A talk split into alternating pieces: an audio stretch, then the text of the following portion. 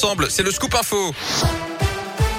Et l'actu en Auvergne avec vous, Colin Cotte. Colin, bonjour. Bonjour Yannick, bonjour à tous. Et à la une de l'actualité, le procès aux assises de l'Isère de Nordal-Lelandais a repris ce matin à Grenoble. Cette semaine, la Cour étudie notamment la deuxième agression sexuelle commise par l'accusé sur une autre de ses petites cousines.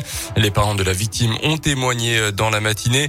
Tout à l'heure, place un témoignage très attendu, celui de la mère de la petite Maëlys que Nordal-Lelandais a reconnu avoir tué en août 2017 lors d'un mariage.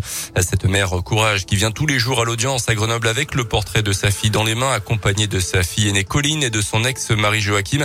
Ce dernier devrait également témoigner à la barre. On écoute son avocat, maître Laurent Boguet. C'est quelqu'un qui, de toute façon, euh, pour lequel la vie s'est arrêtée euh, le, le 27 août 2017 et je ne force pas effectivement mon propos. Il présente une béance monstrueuse. La disparition de sa petite fille a précipité euh, sa déchéance sociale.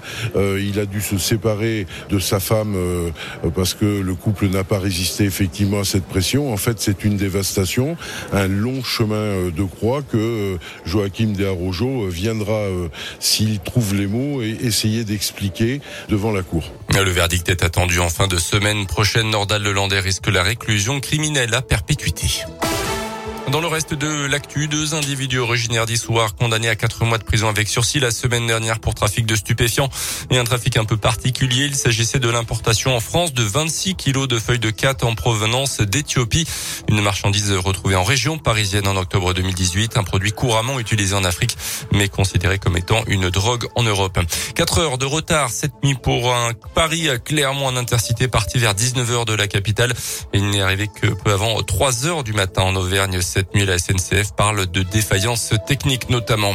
Après Orpea, c'est un autre groupe de maisons de retraite qui est accusé de maltraitance. Le groupe Corian, une dizaine de plaintes seraient arrivées. Aujourd'hui, dans une interview dans les colonnes du journal Les Échos, la patronne du groupe, Sophie Boissard, demande à l'État un effort financier et une redéfinition des normes de contrôle de ces établissements. Selon elle, le secteur souffre d'un manque de financement public. Près de la moitié des enfants de 0 à 2 ans utilisent Internet. C'est l'un des enseignements d'une étude publiée vendredi par l'Institut Ipsos le confinement et le télétravail nous poussent à passer de plus en plus de temps face aux écrans, tablettes, télé, smartphones, ordinateurs ou encore consoles.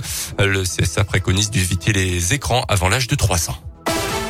En foot et de l'exploit de Clermont hier après-midi contre Nice. Victoire 1 but à 0 pour cette 23e journée de Ligue 1.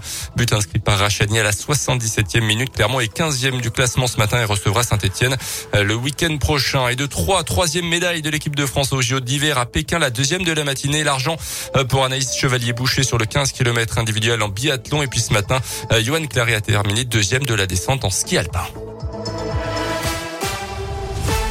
Parfait, merci.